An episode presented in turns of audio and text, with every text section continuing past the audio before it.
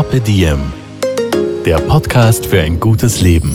Daniela Zeller und Holger Potje, jede Woche abwechselnd im Gespräch mit inspirierenden Menschen. Welche Rolle spielt ein bewusster Lifestyle für Sie? Woraus schöpfen Sie Kraft? Über Ernährung, Bewegung, Bewusstsein und Erholung. Wie finden Sie die richtige Balance im Leben? Woran sind Sie gescheitert? Und wie sind Sie wieder aufgestanden? Wie gelingt Ihnen das? Was für Sie persönlich ein gutes Leben ausmacht. Carpe Diem. Heute mit Finanzjournalistin und Börsenexpertin Jessica Schwarzer. Bevor es losgeht, ein Hinweis in eigener Sache. Wir haben Nachwuchs bekommen. Im Mai hat Carpe Diem Meditation, die kleine Schwester des Carpe Diem Podcasts, das Licht der Welt erblickt. Jeden ersten Freitag im Monat erscheint eine neue Episode mit einem anderen Meditationscoach und einem speziellen Meditationsthema. Meditiert mit uns gemeinsam. Bei Carpe Diem Meditation gönne dir eine kleine Auszeit. Und jetzt viel Spaß mit dem Carpe Diem Podcast. Heute ein Podcast von Homeoffice äh, zu Homeoffice, nämlich von Wien äh, zu Düsseldorf. Ich begrüße Jessica Schwarzer am anderen Ende der Leitung. Ja, vielen lieben Dank für die Einladung. Herzlich willkommen. Jessica, ich möchte dich gern kurz vorstellen. Und zwar, also die Jessica Schwarzer ist eine der renommiertesten Finanzjournalistinnen Deutschlands, ist Börsenexpertin und Autorin und, und Mitinitiatorin der Finanzheldinnen-Plattform, die vielleicht einige kennen von Instagram oder einfach den Blog oder den Schwungmasse-Podcast. Und eines der Bücher von Jessica Schwarzer trägt den schönen Namen, damit sie sich keinen Millionär angeln muss. Und das neueste Werk, äh, das sie herausgegeben hat, ist das Finanzheldinnenbuch der Finanzplaner für Frauen. So machst du das Beste aus deinem Geld. Und damit sind wir auch schon beim Thema.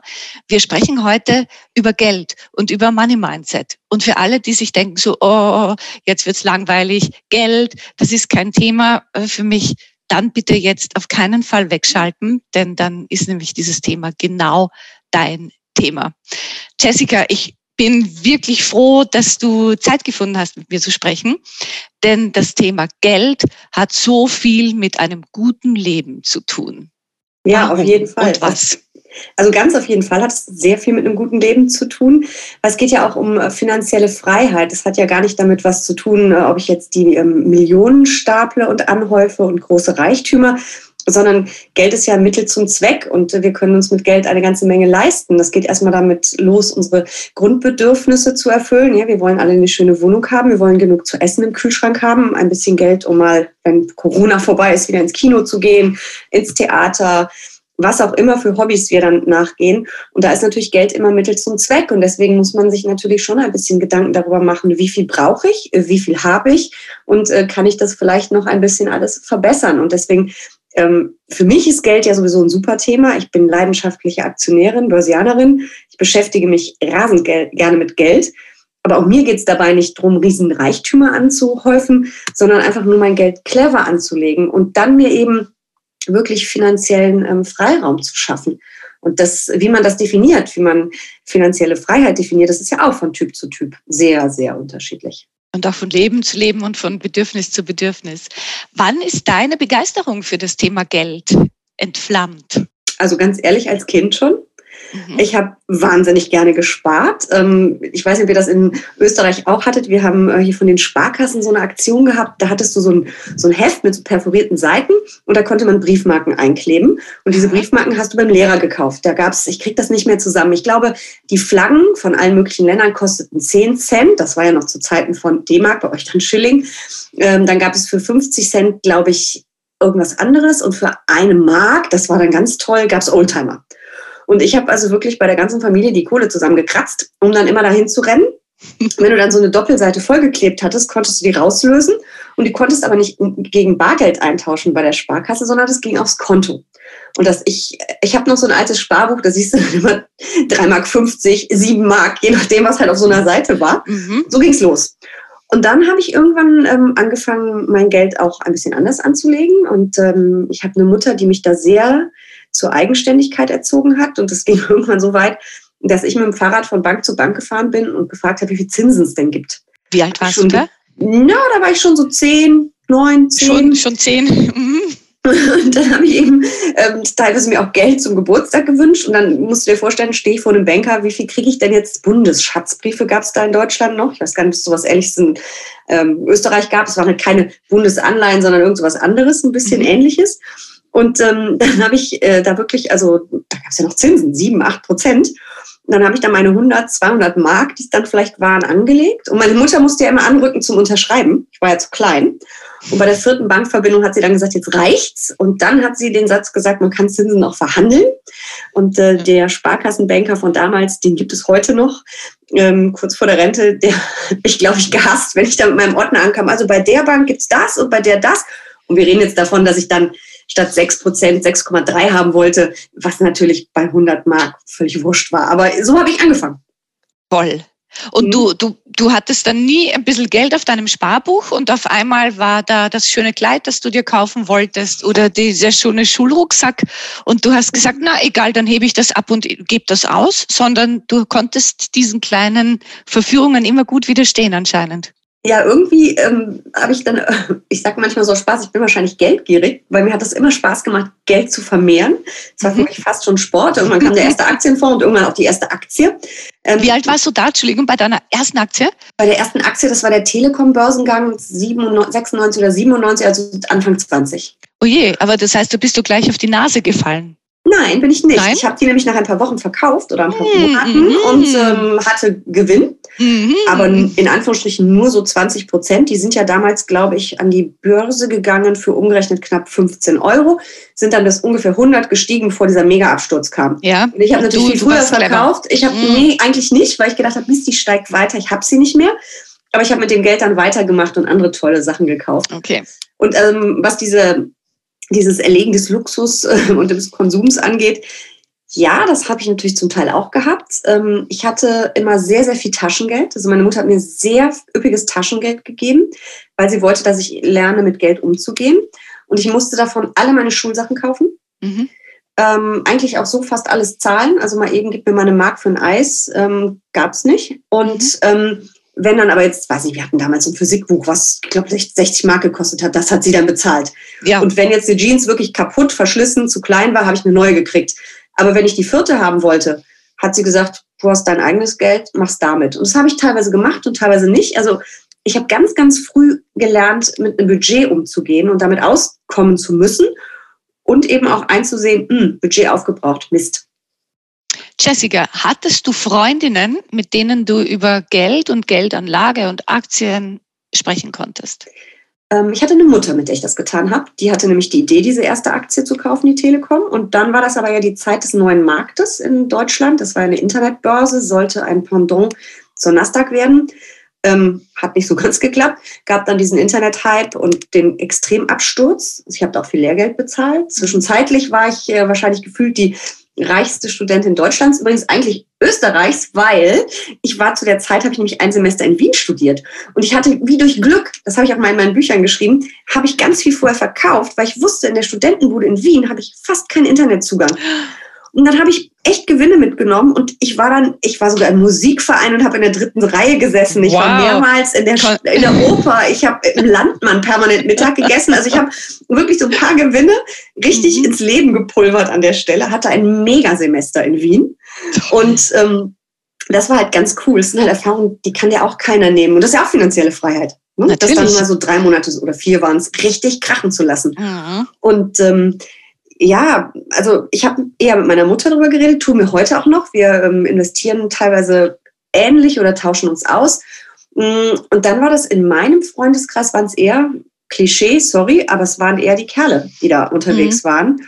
Und ähm, da haben wir uns schon so ein bisschen ausgetauscht. Und äh, ja, dann kam der Crash, dann haben ja viele aufgehört und ich habe weitergemacht, habe viel gelernt ähm, und dann wurde es halt irgendwann ja auch zum Beruf als Finanzjournalistin.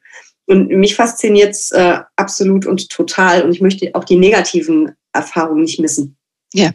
Mich, mich fasziniert das erst seit nicht so wahnsinnig langer Zeit, erst seit ein paar Jahren, denn davor war Geld für mich so ein totales Tabuthema.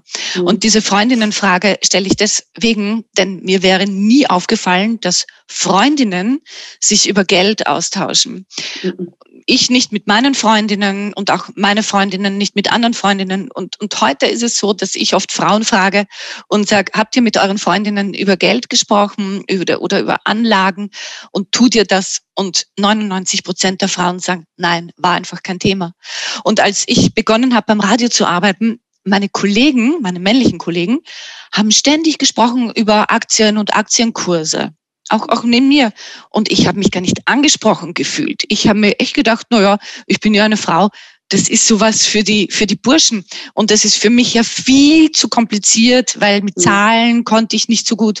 Ähm, und oh, das ist so ein Angstthema. Und so geht so vielen Frauen. Und drum finde ich diesen neuen Trend, ähm, dass es Bücher gibt wie deine, dass es Plattformen gibt, wie die Finanzheldinnen-Plattform, so, so genial. Und ich bin jetzt 44 und denke mir, oh, warum hat es das nicht schon vor 20 Jahren gegeben? Ich denke, dann hätte ich heute so viel Geld mehr, weil mein Bewusstsein ganz ein anderes äh, gewesen wäre. Was, was denkst du oder vielleicht weißt du sogar, wann hat das begonnen? Also diese Finanzplattformen für Frauen. Äh, warum? Und äh, und die dritte Frage ist mir jetzt entfallen. Also wann hat es mit den ersten beiden an? Warum? Genau. Man soll eh nicht zu viele Fragen. Ja, ich verstehe sonst auch die dritte Frage. Das ist ja auch blöd. Ja. Also ich glaube, das hat so vor zwei, drei Jahren Fahrt aufgenommen, das Thema. Mhm. Ähm, ich glaube, dass wir so ein Gender Pension Gap haben ähm, und ein Gender Pay Gap vor allem, also Frauen weniger verdienen als Männer, später weniger Vermögen, also erstmal weniger Vermögen aufbauen, weniger für die Altersvorsorge zurücklegen und später dann eben auch weniger haben. Das ist ja in Deutschland und in Österreich vergleichbar. Ja. Ähm, Altersarmut ist weiblich. Und ich glaube, das hat sich nach und nach durchgesetzt und ist im Bewusstsein der Menschen angekommen. Ähm, ich weiß jetzt die Zahlen für Deutschland immer ziemlich genau, ähm, aber auch das wird vergleichbar sein. Also mhm. wir haben ja alle, also die gesetzliche Rente wird nicht reichen, wir haben alle eine Rentenlücke. Und in Deutschland sagt man, dass diese zwischen 500 und 1500 Euro im Monat ist. Das kannst du jetzt mal aufs Jahr hochrechnen, auf 10 Jahre, auf 20 Jahre und dann hast du keine gute Laune mehr.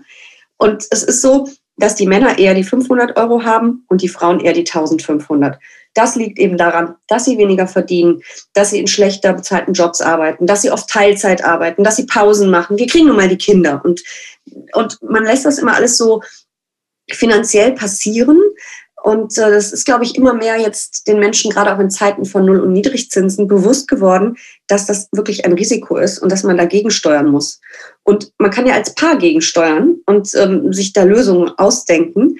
Ähm, wenn es gut geht mit der Ehe, wunderbar, haben ja beide was davon. Geht schlecht und aus, also Scheidung, steht die Frau aber hinterher nicht irgendwie ähm, ja, ziemlich verarmt da. Und äh, das finde ich ähm, echt wichtig und ich glaube, das hat sich mehr und mehr durchgesetzt. Und vielleicht hat es diese, persönlich, diese persönliche Ansprache von Frau zu Frau auch gebraucht. Mm, ich war immer jemand, der gesagt hat, hey, wir brauchen noch kein spezielles Frauenthema, was soll das? Doch, brauchen wir wohl. Ich war jetzt gerade wieder bei einem ganz neuen Frauennetzwerk eingeladen, habe einen Vortrag gehalten über Geldanlage, so ein Einsteigerthema. Und wir haben danach, es war gar nicht so lange geplant, anderthalb Stunden ganz intensiv diskutiert. Und ich habe noch nie erlebt, dass ein Mann bei so einem Vortrag oder ob live oder online sagt, ich habe immer noch nicht verstanden, was ein ETF ist. Eine Frau traut sich das. Ein Mann sitzt dir zwei Stunden gegenüber oder anderthalb und nickt und sagt, dann kaufe ich und weiß überhaupt nicht, was er tut. Also das sind Frauen anders. Und ich glaube, vor, wenn ein Mann mit im Raum ist, äh, sagen auch viele Kolleginnen, kommt so eine Diskussion nicht so. Und Männer ticken natürlich auch anders bei der Geldanlage. Das ist eher so ein bisschen, ist jetzt platt und zugespitzt. Ich bin halt Journalistin, höher, schneller, weiter.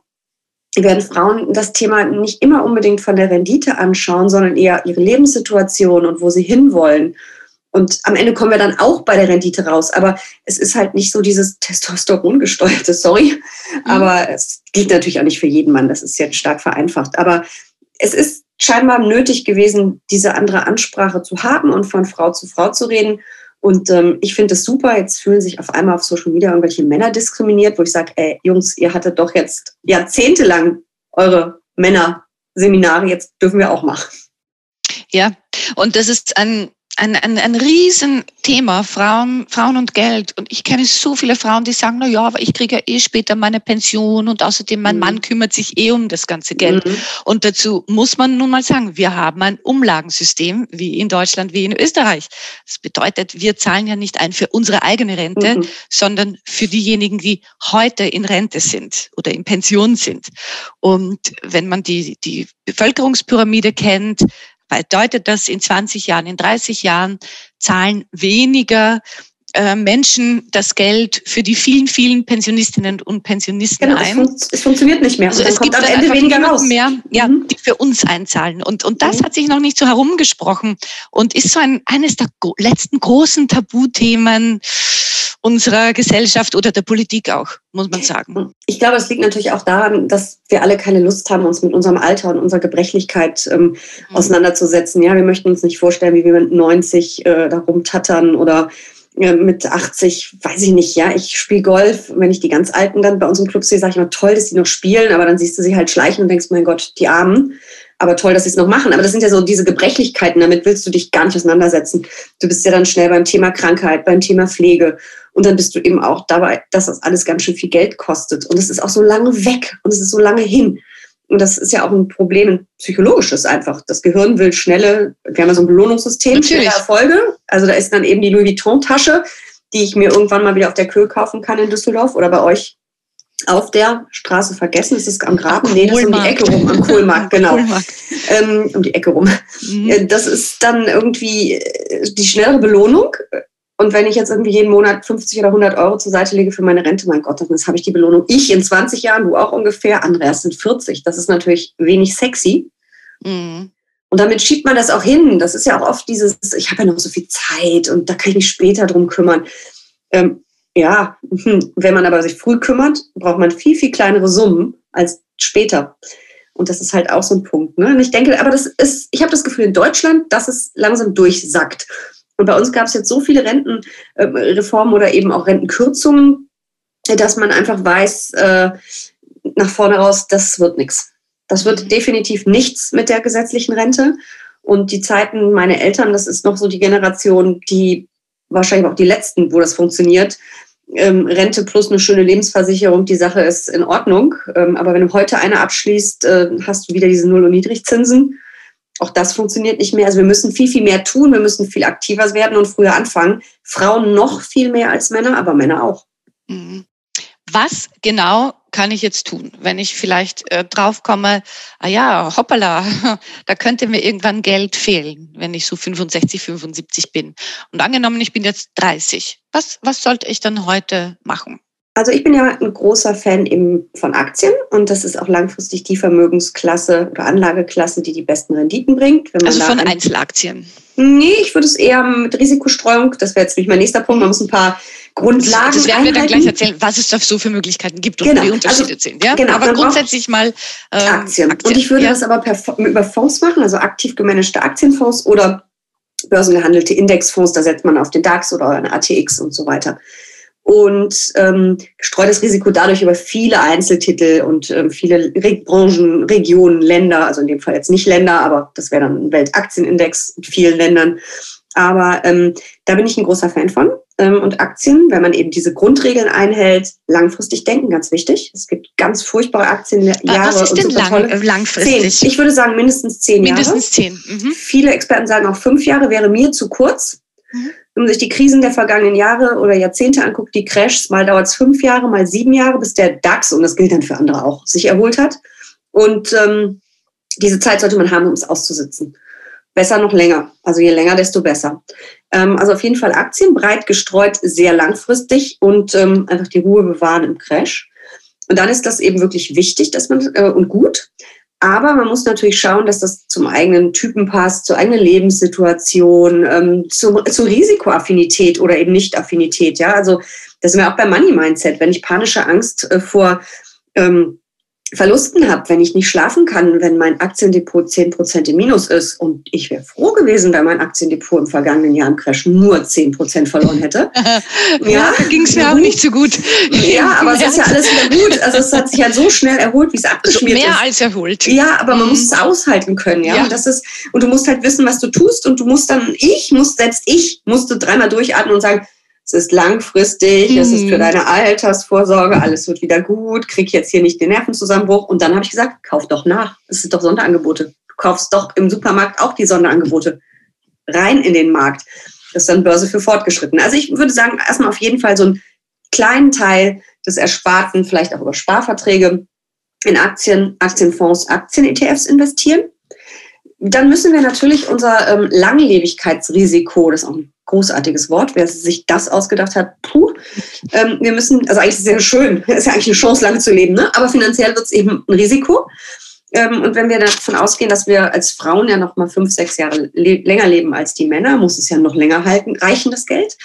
Und da kommen wir um, um Versicherungen am Ende doch nicht ganz rum, weil die zahlen eben Summe X äh, bis zum bitteren Ende. Und du sprichst jetzt von einer privaten Pensionsversicherung. ja, genau. Oder, genau, Lebensversicherung, Rentenversicherung, mhm. bei euch dann Pensionsversicherung. Mhm.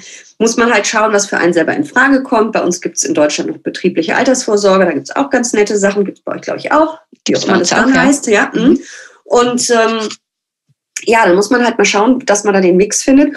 Und am Ende muss man sich echt ein bisschen informieren, ein bisschen Gehirnschmalz reinstecken, ähm, vielleicht auch mal sich beraten lassen, vielleicht sich auch mehrmals beraten lassen viele offene Fragen, dann erstmal sacken lassen, nochmal nachfragen.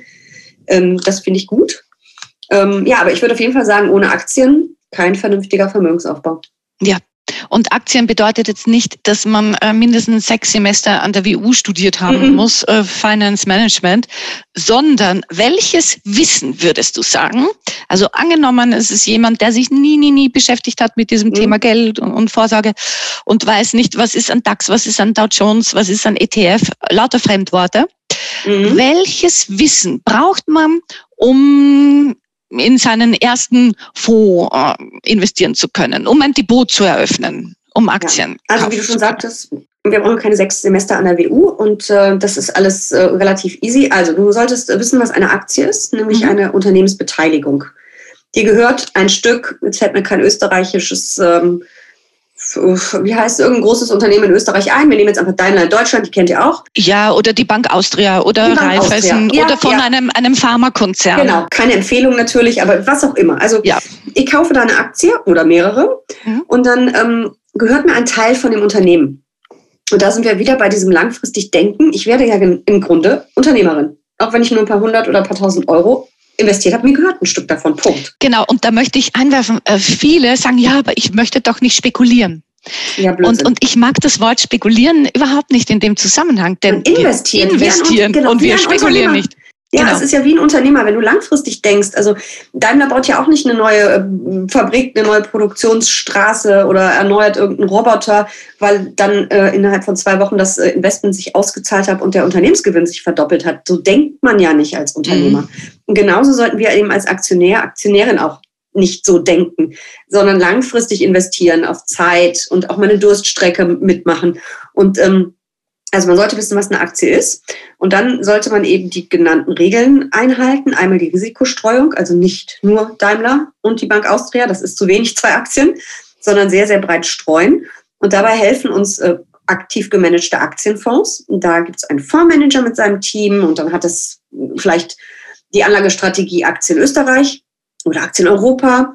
Und die wählen dann aus und sagen, wie viel von was reinkommt und verwalten quasi unser Geld. Und wir können uns an diesem Fonds beteiligen. Oder wir kaufen einen börsengehandelten Indexfonds, Exchange Traded Fund, ähm, ETF. Der bildet einen Index ab. Ganz langweilig, eins zu eins. Dann habt ihr den ATX mit allem, was drin ist, den DAX mit seinen 30 Werten. Und ähm, da gibt es eben dann keinen Fondsmanager, der eingreift in der Krise. Der Indexfonds liefert mir die Performance vom Index, nicht mehr, nicht weniger. Der Fonds kann hoffentlich besser abschneiden, der kann aber auch schlechter abschneiden. Mhm. So, das heißt, ich habe dann so ein breit gestreutes ähm, Risiko. Und wenn dann mal ein Unternehmen pleite geht, ich meine, wir haben, das ist ja auch bei euch Schlagzeilen ohne Ende, Wirecard im vergangenen Jahr gehabt. Und ähm, Ich habe da übrigens mit meinem Spielgelddepot ein bisschen investiert gehabt. Zum Glück nur ein bisschen, aber ich meine, das Geld ist weg. Da braucht man sich keine Gedanken zu machen, dass die, der Laden ist pleite. Da kommen vielleicht noch ein paar Euro vom Insolvenzverwalter, aber da braucht man sich, glaube ich, keine Hoffnung zu machen. Und ähm, da sieht man eben, wie, wie gefährlich das ist. Und wenn ich nur zehn Aktien im Depot habe und erwische eine Niete, und wir reden von einem DAX-Konzern, mhm. ähm, das passiert selten, dass so ein großer Pleite geht, aber mhm. es ist passiert. Und äh, es waren Betrügereien, egal warum, es ist passiert. Und ähm, ja, und dann hat man halt das Risiko, in einem ETF vielleicht auf 30, 40, 50 Werte gestreut oder sogar MSCI World 1600. Wenn da mal einer pleite geht, ist das relativ gut zu verkraften. Und äh, selbst der DAX hat die Wirecard-Pleite ja super verkraftet. Wirecard hatte einen Anteil von, ich glaube, knapp drei Prozent. Das hat nicht sehr wehgetan. Und ähm, das ist halt das Wichtige, dieses Risiko zu streuen und ähm, so sich dem anzunähern. Ja, und wenn ich das verstanden habe, was ist ein Aktien, ein Fonds, ein ETF, hat man ja vielleicht jetzt schon verstanden, mhm. ein bisschen was nachlesen, ich hoffe es zumindest, dann ähm, kann man ja vielleicht mit kleinen Summen einsteigen über einen monatlichen Sparplan und sich erstmal die Nummer rantasten. Also ich glaube, ein gutes Buch am Wochenende zu lesen, noch ein paar Sachen zu googeln, ähm, die Börsen, das wird bei euch in Österreich genauso sein, ähm, haben ja auch super Informationen auf ihren Seiten, sich ein paar Definitionen angucken und ehrlich gesagt kann man dann, wenn man nur mit kleinen Summen anfängt, eigentlich starten. Ja, und das ist dann auch Learning by Doing. Also mhm. indem man einfach tut, ja. Und das ist so ein, ein, ein weiterer Glaubenssatz, der mir oft äh, begegnet. Ich habe ja nicht so viel Geld. Wie soll ich mhm. Aktien kaufen? Also man braucht gar nicht so viel Geld. Möchtest du vielleicht mit diesem Glaubenssatz aufräumen? Ja, oh, ich habe damit ganz vielen gerade aus, aufgeräumt. Ich habe nämlich das Manuskript zu meinem nächsten, zu meinem neuen Buch mhm. abgegeben. Und da geht es genau darum, 15 Ausreden, die nicht mehr zählen. Oh, bitte, sag uns Sommer. Einfach. Ja, ich habe, da kommt nämlich auch dazu, ähm, ich habe keine Zeit. Mhm. Wie gesagt, ein Wochenende sollte eigentlich reichen fürs Basiswissen. Ähm, ich habe kein Geld, auch ganz oft. Ist leider auch Blödsinn. Es, Aktien sind nichts für Reiche. Mhm. Und genauso wenig sind sie Zockerei, wenn man eben die schon genannten Grundsätze beherrscht und beherzigt vor allen Dingen.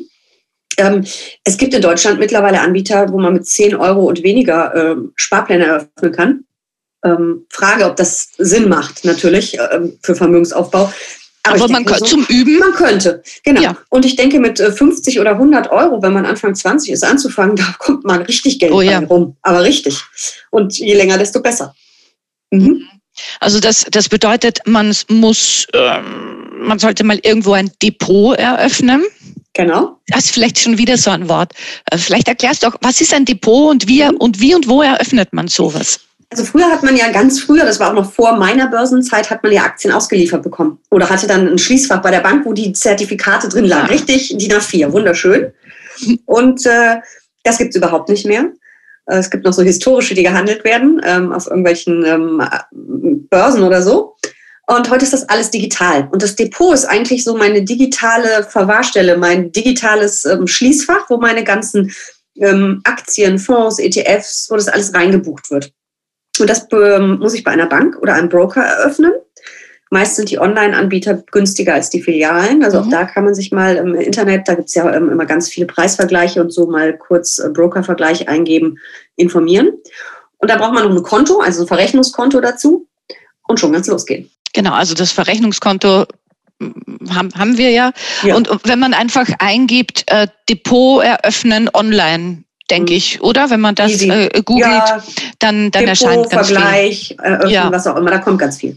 Genau, man, kann, man muss dann nicht einmal irgendwo persönlich hingehen, sondern mhm. man kann das alles äh, virtuell erledigen und es ist wirklich einfach. Ich bin echt nicht begabt in diesen, in diesen Geschichten und ich habe das echt gut geschafft. Also wirklich, es ist super einfach. Und mhm. dann kann man ein bisschen schauen, was gibt's da, was gibt's für Einzelaktien, was gibt's für, für Fonds und dann könnte man ja mal sagen, okay, beginne ich vielleicht mit zwei Fonds. Mhm so ein bisschen in jeden 50 Euro rein oder in jeden 30 Euro rein. Und ich schaue mir das einmal an. Und ja. ich, ich, so lernt man es doch ganz schnell.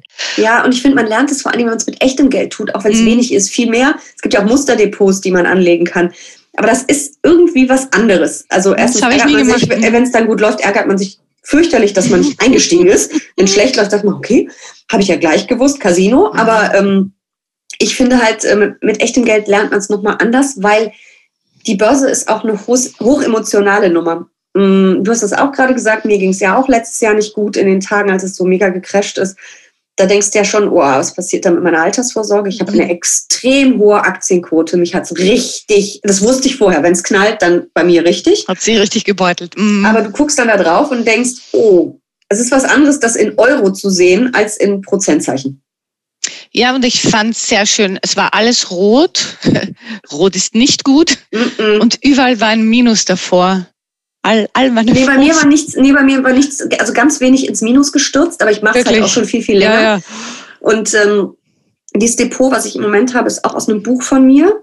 Mm, das habe ich, glaube ich, vor fünf Jahren oder vier Jahren äh, habe ich alles auf dieses Depot, auf dieses Musterdepot umgestellt und war alles dick im Plus, weil es ja jahrelang nur hochgegangen. Mhm. Mm, ich bin, glaube ich, mit zwei Positionen nur ins Minus gerutscht von acht Positionen, aber die schönen Gewinne waren halt äh, zusammengeraucht. Ja, ja. Ich natürlich. war da teilweise 30 Prozent im Plus und jetzt war ich dann noch so im niedrigen einstelligen Bereich. Und ja. so hast du dir Vermögensaufbau dann nicht vorgestellt, aber so ist Börse. Also wenn dann ja. so eine Panik ausbricht, dieses äh, Emotionale, alle durch die gleiche Tür, raus, raus, raus, dann wird so eine Preisspirale alle angeschmissen, geht auch in die andere Richtung, rein, rein, rein, erleben wir mhm. gerade. Auch nicht so richtig gesund in der Geschwindigkeit. Also das ist immer so, so ein Spiel auch mit Emotionen. Und das müssen wir total lernen, damit umzugehen. Und deswegen mal mit kleinen Summen anfangen, loslegen ja. und schauen. Ja, und man muss sich auch selbst was verzeihen. Also letztes Jahr, es war ja schon Corona überall ganz groß und immer noch äh, sind meine, äh, meine Fonds hochgegangen, hochgegangen, hochgegangen. Und ich habe mir gedacht, ach schau, wirkt sich gar nicht aus und habe dann sogar noch was gekauft und Geld mhm. äh, reingeschossen. Und ich glaube, vier Tage später ist genau dieser Fonds sowas von abgestürzt. Mhm. Und ich war so, oh, oh mein Gott. Ähm, und, und dann habe ich mir gedacht, ja, da lernt man so loszulassen, zu sagen, es wird trotzdem gut sein. Jetzt ist er aber total im Plus. Mhm. Und ich glaube, ja, ich habe jetzt schon zehn Prozentpunkte, also wieder mehr, als ich damals eingestiegen ja, ja. bin. Also habe ich es schon wieder ja äh, was bekommen. Es war ja der schnellste und heftigste äh, Crash, den wir je erlebt haben an der Börse. Und genauso schnell und heftig war auch die Erholung. Man hat ja mal von V-förmiger Erholung der Wirtschaft gesprochen. Das hat nicht ganz so geklappt, aber die Börse hat sich V-förmig erholt. Und das war schon ähm, echt äh, ja, das musste man äh, erstmal ertragen können und das sage ich ganz bewusst ertragen. Und das ist auch deswegen so wichtig, dass man ein bisschen sich Gedanken macht, was tue ich da, wie langfristig tue ich es, was sind meine mhm. Ziele. Weil äh, für diejenigen, die sagen, sie machen da nur kurzfristig was an der Börse, ist so ein Crash ein Grauen. Also Natürlich. Geld, was du in drei Jahren oder in einem brauchst, darf da auf keinen Fall investiert werden. Ähm, aber wenn du sagst zehn Jahre, ja. Und da sind wir bei einem anderen ganz äh, wichtigen Thema, das, das du auch schreibst und ihr auch schreibt, nämlich ähm, ein paar Monatsgehälter sollten auch immer, mhm. ähm, wie würden wir sagen, am Sparbuch sein oder am Sparkonto sein, mhm. der Notgroschen. Wie hoch sollte der Notgroschen sein? Also das, was wirklich jederzeit verfügbar ist. Das kommt natürlich auch ein bisschen auf unsere Lebenssituation an und wie viel Geld wir so ausgeben und so weiter ähm, und wie sicherheitsbedürftig wir sind. Man sagt, Notgroschen sollten drei bis sechs Nettogehälter sein. Klammer auf Monatsbudgets. Als Selbstständiger mhm. hat man ja kein ähm, Nettoeinkommen, aber vielleicht habt ihr ja noch andere Einnahmequellen und so weiter. Deswegen, also die Monatsbudgets ist, glaube ich, das sauberere Wort, aber Nettogehälter ist auch fein.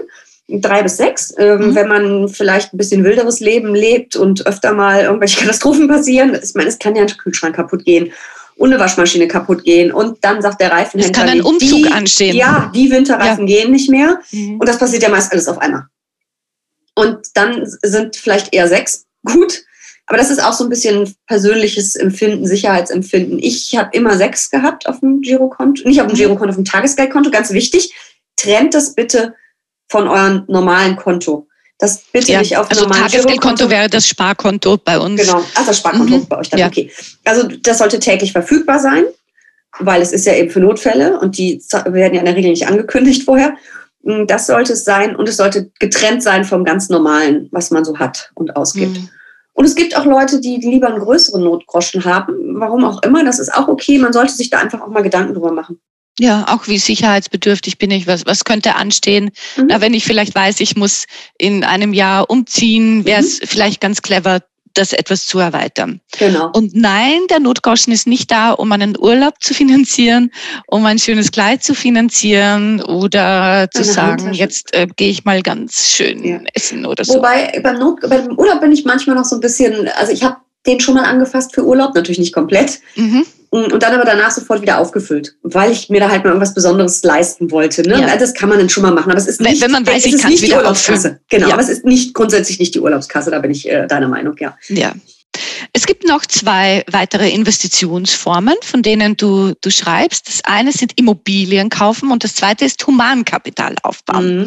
Ich möchte mit der Immobilie beginnen. Ich diskutiere da auch sehr, sehr oft mit meinem, mit meinem Lebenspartner, der, der sehr pro Immobilie ist und ich bin, ich finde grundsätzlich Immobilie kaufen auch ähm, eine gute Idee, aber ich bin dann nicht so nur, nur pro und du glaube ich auch nicht. Also selbst wenn man jetzt sagt, ich nehme mein Erspartes, nehme es für eine Anzahlung eines Hauses, einer Wohnung und spare einfach alles, was ich habe, dann rein in mein Haus, beziehungsweise die Rückzahlungsraten des Kredits sind für mich sowas wie die Anlage. Mhm. Da hat man, glaube ich, auch einen kleinen Denkfehler, oder, den man da aussitzt. Also man sagt schon, dass Immobilienbesitzer natürlich automatisch mehr sparen als andere, weil sie eben diese hohen Raten haben. Mhm. Es ist häufig so, wenn man eine Immobilie kauft, dass man eben andere Anlageklassen auflöst, also meistens das Depot auch ziemlich leer räumt ähm, und das Geld in die Immobilie steckt. Und damit habe ich natürlich keine Risikostreuung mehr, weil Risikostreuung heißt ja nicht nur, dass ich verschiedene Aktien aus verschiedenen Branchen und Ländern kaufe, sondern auch verschiedene Anlageklassen. Und das sind dann zum Beispiel Immobilien, Aktien, Spareinlagen, äh, Anleihen habe ich noch nicht genannt, Rohstoff, was auch immer. Mhm. Und Immobilien sind in der Regel, das nennt man ein Klumpenrisiko, schon sehr, weil es eben so eine fette Investition ist. Es ist in der Regel die größte Investition, die wir in unserem Leben jemals tun, ist eigentlich die eigene Immobilie bei den meisten Menschen. Weil es gründet nicht jeder ein Unternehmen oder kauft ein Unternehmen. Ne? Und ich bin da so ein bisschen zwiegespalten. Also in Deutschland ist es zumindest so, wenn du eine selbstgenutzte Immobilie hast, kannst du relativ wenig von der Steuer absetzen. Wenn du sie vermietest, kannst du relativ viel der Kosten drumherum eben von der Steuer absetzen. Da macht es dann schon wieder mehr Sinn. Aber auch da hast du natürlich als Anlage wieder dieses riesige Klumpenrisiko. Die Renditen von äh, Immobilien sind gar nicht so doll. Mhm. Die sind zwar in den letzten Jahren gestiegen, weil die Preise so gestiegen sind, auch wegen des Nullzinsumfelds und äh, da ist es einfach viel Geld da reingeflossen. Aber ich weiß nicht, wie es in Österreich war, aber in Deutschland waren es Jahrzehnte vorher ganz lahmer Preisanstieg. Das ist erst in den vergangenen Jahren passiert. Und deswegen sind langfristig andere Anlageformen einfach besser als Immobilien. Aber auch da, Immobilien sind halt ziemlich sicher, aber sie sind eben auch immobil. Also eine Aktie kannst du jetzt während unseres Gesprächs mal eben schnell via Mhm. Handy oder PC verkaufen. Bei einer Immobilie ein bisschen schwierig. Mhm. So, das sind so Sachen, das muss man alles wissen und abwägen. Mir hat mal ein, ähm, ein Experte gesagt, ähm, Chefanlagestratege von einer ganz, ganz großen Bank. Wer mich googelt, weiß auch, wer es ist. Wir haben nämlich einen gemeinsamen Podcast. Und äh, der sagte, das ist eigentlich eine Liebhaberei, so eine selbstgenutzte Immobilie, weil die Rendite ist selten gut. Man steckt unglaublich viel Geld rein. Und ähm, ja, im Zweifel ist das Mieten, wäre es Mieten besser gewesen. Und häufig ist es auch so, dass man denkt, ja, mietfrei wohnen im Alter, alles super. Aber ich kenne einige Leute, die genau dann das Problem haben, zu groß, zu viele Treppen, nicht altersgerecht. Und dann geht das Theater mit den Investitionen wieder von vorne los. Kann man jetzt auch sagen, ja, dann verkaufe ich es und kaufe mir was anderes. Ja, aber es ist halt auch wieder sehr viel Aufwand. Ich finde, darüber muss man einfach nachdenken. Und das muss dann jeder für sich entscheiden, was bin ich für ein Typ, wie wichtig ist mir eine eigene Immobilie. Ähm, ich habe nie in Eigentum gewohnt, auch als Kind nicht. Mir ist das gar nicht wichtig. Ich kenne Mhm. Freundinnen und Freunde von mir, die immer in Eltern mit in Wohnungen, Eigentumswohnungen oder eigenen Häusern gewohnt haben. Für die war das total selbstverständlich, auch mal zu kaufen. Also das ist auch so ein, so ein bisschen Money-Mindset. Ne? Mhm. Und, und das finde ich so wichtig, äh, einfach zu, zu wissen, es gibt nicht diese eine richtige Anlageform und, und oder die falsche, sondern es gibt so viele Möglichkeiten Mhm. und für jedes Leben passt ein anderes, so wie für jedes, jeden Körper ein anderes Kleidungsstück gut Mhm. passt. Und, und, und drum, ja. Und es kann sich ändern im Leben. Also ich meine, du kannst, wenn du jung bist, eine ganz andere Anlagestrategie verfolgen als später, weil du dann vielleicht heiratest und dich mit deinem Partner noch abstimmst oder du kriegst Kinder. Ähm, Das kann sich ja alles total verändern. Ich habe zum Beispiel Über das anders, müssen wir noch äh, sprechen dann. Partnerschaften und Geld. Ja, aber du wolltest gerade was sagen. Nee, ich, das war alles gut. Mhm. Aber das ist halt wirklich, das kann sich einfach ändern im Leben. Einfach die Lebenssituation, die Lebensziele ändern sich allein schon mit dem Alter, weil man bestimmten Zielen ja mit dem Alter dann näher kommt. Mhm. Ja, ja, also ich bin oft so in, in Gesprächen, es, äh, denke ich mir oft, boah, warum habe ich nicht vor 20 Jahren mhm. eine Immobilie gekauft ja. oder begonnen, das zu kaufen? Und da, da geißle ich mich so selbst. Und dann denke ich mir, nein, hör auf damit. Vor 20 Jahren, das war für dich überhaupt nicht wichtig und und ich komme nicht aus einem Elternhaus, wo einem ein Riesenbatzen Geld mitgegeben worden wäre. So, bitte, und um dieses Geld kauft ihr deine, deine eigene Wohnung. Und das, es hätte für mich einfach so überhaupt nicht gepasst. Und darum habe ich es nicht gemacht. Und dann war es auch wahrscheinlich richtig. Ja, und zwar wärst du mit gar nicht glücklich gewesen. Und es hätte dich mehr belastet, als es dir geholfen hätte bei, deiner, bei deinem Vermögensaufbau. Absolut. Und ich, ich hätte gar nicht gewusst, wo will ich überhaupt genau wohnen. Ja, also ich mhm. hätte mich gar nicht mal in Wien für einen Bezirk entscheiden können. Und, und ja, aber andere sind Mitte der 20. Erste, und, oder? Und, hm, der, der erste. erste. Ja, wo das wusste ich. Das ist, glaube ich, das teuerste Pflaster von ganz Österreich. Macht nichts. Oh, macht nichts. Ein Zimmerchen. Äh, nein, aber ich kenne auch wieder Menschen, die Mitte, Ende 20 sind und die sagen, so, jetzt kaufe ich einen Grund und jetzt baue ich ein Haus und, und für die passt das mhm. total gut. Und, und das beides ist okay, aber mhm. eben äh, man muss so ein bisschen sich selbst auch kennen. Mhm. Äh, das Humankapital wollte ich noch mit dir besprechen, auch so ein schönes Wort, Humankapital. Was ist das? Ja, das ist im Prinzip das, was man in sich selber investiert. Und das muss gar nicht immer Geld sein, wobei viel kostet einfach Geld. Aber das sind so Sachen wie äh, in die Zeit, die man sich auch für sich nimmt, mal ein gutes Buch, das muss man auch kaufen, liest, sich fortbildet, äh, Weiterbildungsangebote nutzt. Das kann, das ist auch wieder sehr personenabhängig, was das ist. Das kann eine Weltreise sein, das kann Sabbatical sein. Aber da sind wir am Ende wieder bei dieser finanziellen Freiheit, die mir so wichtig ist. Man muss auch das sich leisten können, dass man dieses Humankapital stärkt. Mhm. Das ist immer, das ist so ein Kreislauf. Also wenn man immer im, in den roten Zahlen ist mit dem Konto, immer am Anschlag, eigentlich nie wirklich über die Runden kommt, dann fällt halt ganz viel von diesen Dingen einfach hinten runter. Wie kommt man denn aus den roten Zahlen? Also wenn man jetzt so, äh, ja, viele sagen mir, ja, immer wenn mein Gehalt kommt, dann bin ich kurz im Plus, bis die nächste Miete abgezogen wird. So der Klassiker, man lebt eigentlich nur vom Überziehungsrahmen. Ja, das ist Wie natürlich Mist. Daraus? Das ist Mist und da kommt man eben auch äh, wirklich nicht voran mit, der, mit dem Vermögensaufbau. Also man muss erstmal anfangen, ähm, ein Budget, also ein paar Tage, ein paar Wochen am besten ein Haushaltsbuch zu führen und überhaupt mal zu gucken, was kommt überhaupt rein und was geht raus. Ich habe das das letzte Mal gemacht, als ich mich vor zweieinhalb Jahren selbstständig gemacht habe ich war jetzt irgendwie nie wirklich im Dispo, ehrlich gesagt. Ich habe immer ganz gut mit Geld umgehen können. Aber ich habe mich gewundert, was ich so alles ausgebe. Mhm. Also alleine, was so rausgeht an ähm, Brötchen in der Mittagspause im Vorbeigehenden, ich dachte, das nennt mal Schleppkaffee, also Kaffee to go, Kaffee to go. Äh, irgendwas, wofür, äh, wo du denkst, wow, und ich gehe wirklich viermal in der Woche mittags oder abends essen, das kann gar nicht sein. So, das fällt einem dann auf einmal auf. Mhm. Und ähm, also, dass man einfach mal einen Überblick richtig kriegt. Und dann kann man Sparpotenzial heben. Und das heißt gar nicht, dass man jetzt irgendwie keine Brötchen mehr isst. Aber müssen es jeden Morgen vor der Arbeit beim teuren Metzger zwei belegte Brot, Brötchen sein? Reicht vielleicht eins und ich nehme noch eine Banane mit? Oder mache ich es nur jeden zweiten Tag? Solche Sachen, da gibt es ganz viel. Ganz wichtig, Versicherungsverträge, Handyverträge, Abos überprüfen. Gucke ich Netflix überhaupt noch oder zahle ich es nur? Mhm. Und nutze ich Amazon Prime überhaupt oder zahle ich es nur? Dann gibt es immer irgendwelche, wenn man alte Handyverträge hat, ich habe das neulich mal wieder gemacht, ich habe das doppelte Datenvolumen und zahle 10 Euro weniger. Mhm. Und das gleiche bei, der, bei mir bei der Telekom, also beim Festnetzanschluss. Also da gibt es ganz viel so Sparverträge, die man sich, äh, Sparpotenzial und Versicherungen, das ist auch strange, das ist ganz oft so, dass neuere Tarife besseren Schutz bieten und weniger kosten. Aber das ruft einen natürlich kein Versicherungsvertreter an. Von Unfallversicherung oder ja, Haushaltsversicherung. Genau, genau. Also da kann man wirklich, und dass man das einfach mal guckt, was habe ich, was gebe ich aus, was geht raus. Und dann kann man, glaube ich, relativ viel optimieren. Und ich glaube, viele kommen der Nulllinie dann schon sehr nahe oder sind sogar wieder auf der schwarzen Seite. Mhm.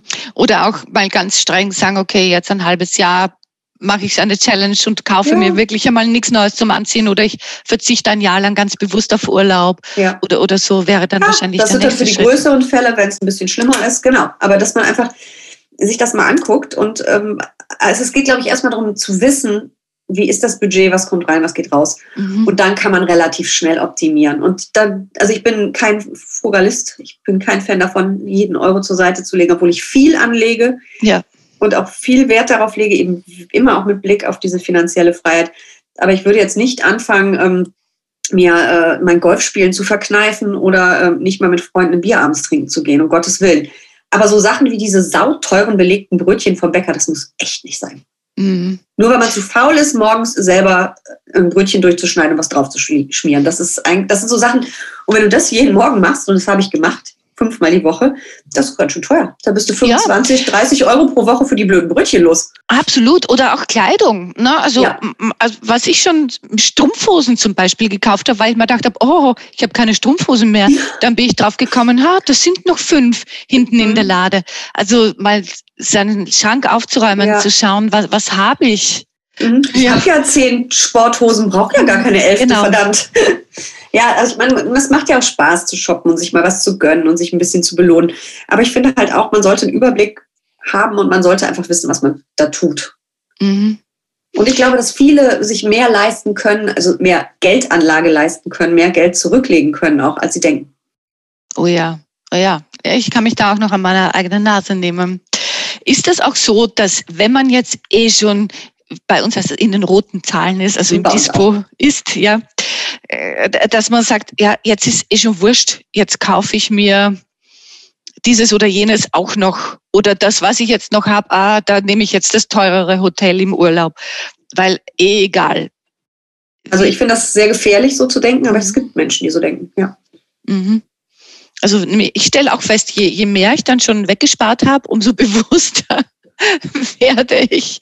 Und mhm. es gibt den schönen Trick, äh, dass man Warenkörbe füllt ja, und dann über Nacht wartet, dass man, ja. Über ja. Nacht wartet. Oder, oder zwei Tage wartet. Und mhm. dann schaut man diesen Warenkorb an online und denkt sich, nein, will ich gar nicht mehr, will ich gar nicht mehr, brauche ich gar nicht mehr. Ja. Und, und da, da wäre der Trick, das habe ich noch nie gemacht, aber glaube ich, mache ich demnächst mal, dass man sich genau dieses Geld dann irgendwohin überweist. Ach cool, das oder, die Idee bin ich auch noch nicht gekommen, super. Ja, habe ich letztens gelesen. Also wenn ich da um, was er sie, 270 Euro was gekauft hätte, dass ich sage, na, das will ich eigentlich gar nicht, aber diese 270 Euro lasse ich jetzt in einen Fonds fließen. Mhm. Oder Gute so. Idee. Ja. Das Thema Partnerschaft äh, möchte ich auch noch mit dir besprechen, denn äh, viele sind ja ganz, ganz eigenständig und haben ihr Geld, haben ihr Konto, haben vielleicht auch irgendwo äh, Anlageobjekte oder, äh, oder zahlen irgendwo ein, äh, heiraten dann und, und da passieren Fehler, wie mhm. du auch schreibst. Welche?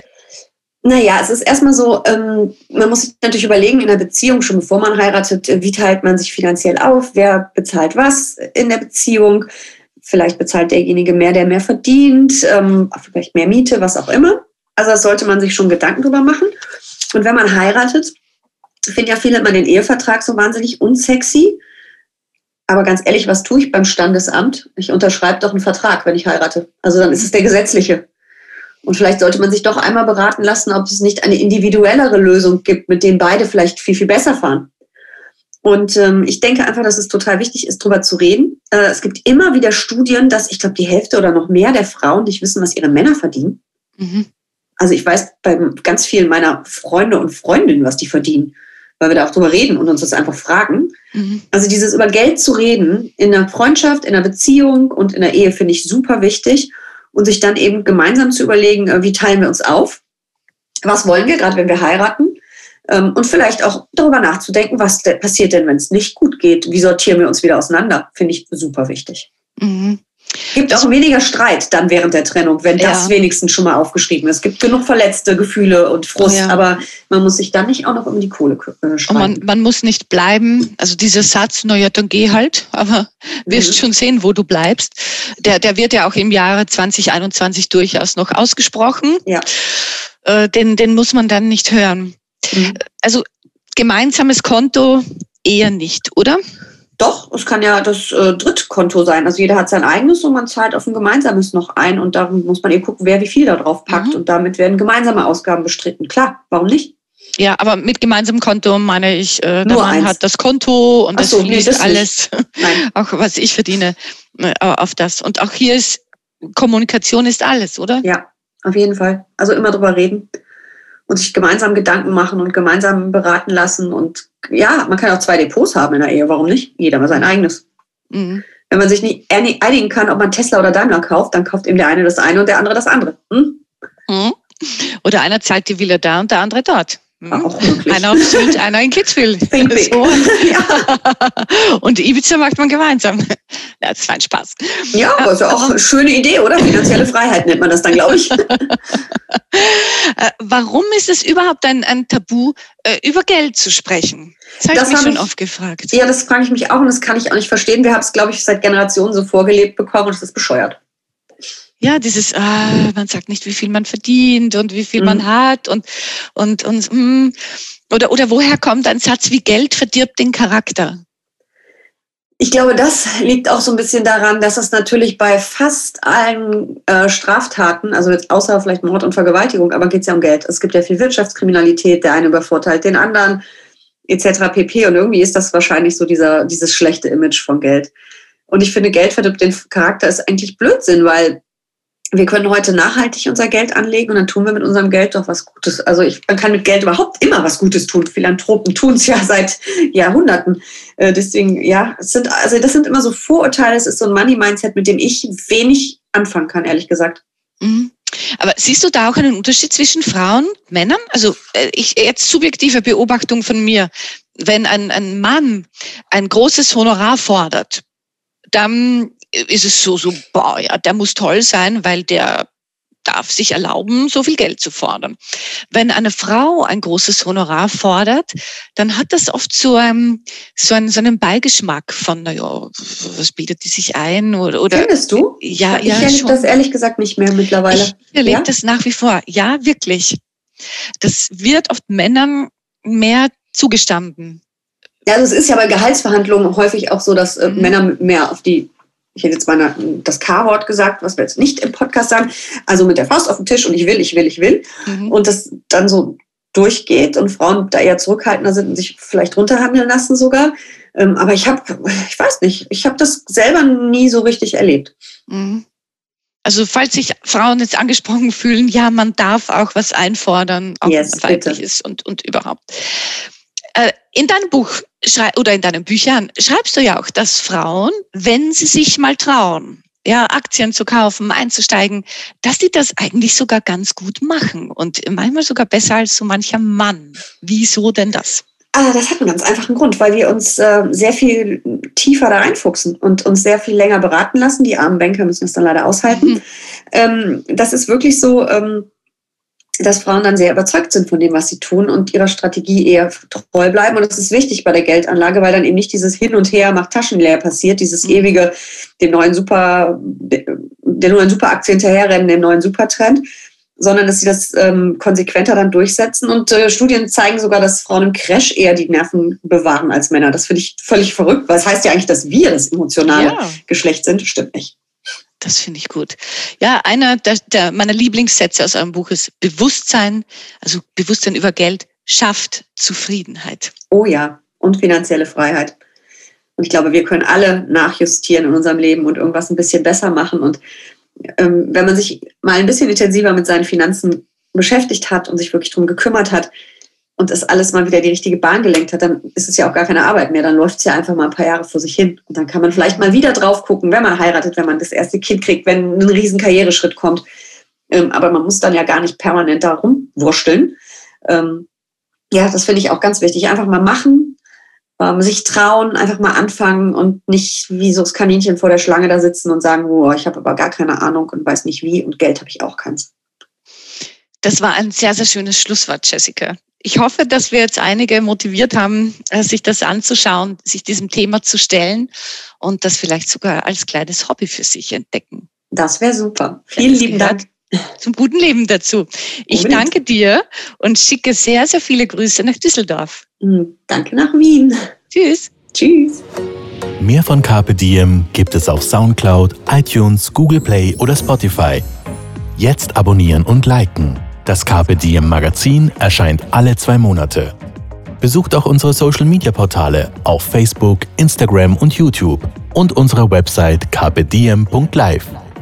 Carpe Diem, der Podcast für ein gutes Leben. Wenn euch der Carpe Diem Podcast gefallen hat, dann schenkt ihm 5 Sterne bei Apple Podcasts. Wir freuen uns über eure Kommentare und sind jetzt auch direkt über podcast.carpediem.live erreichbar. Wir freuen uns über Anregungen, Kommentare und Ideen. Nächste Woche wird's sportlich. Holger Potje im Gespräch mit der österreichischen Parkourläuferin und Stuntfrau Pamela Forster.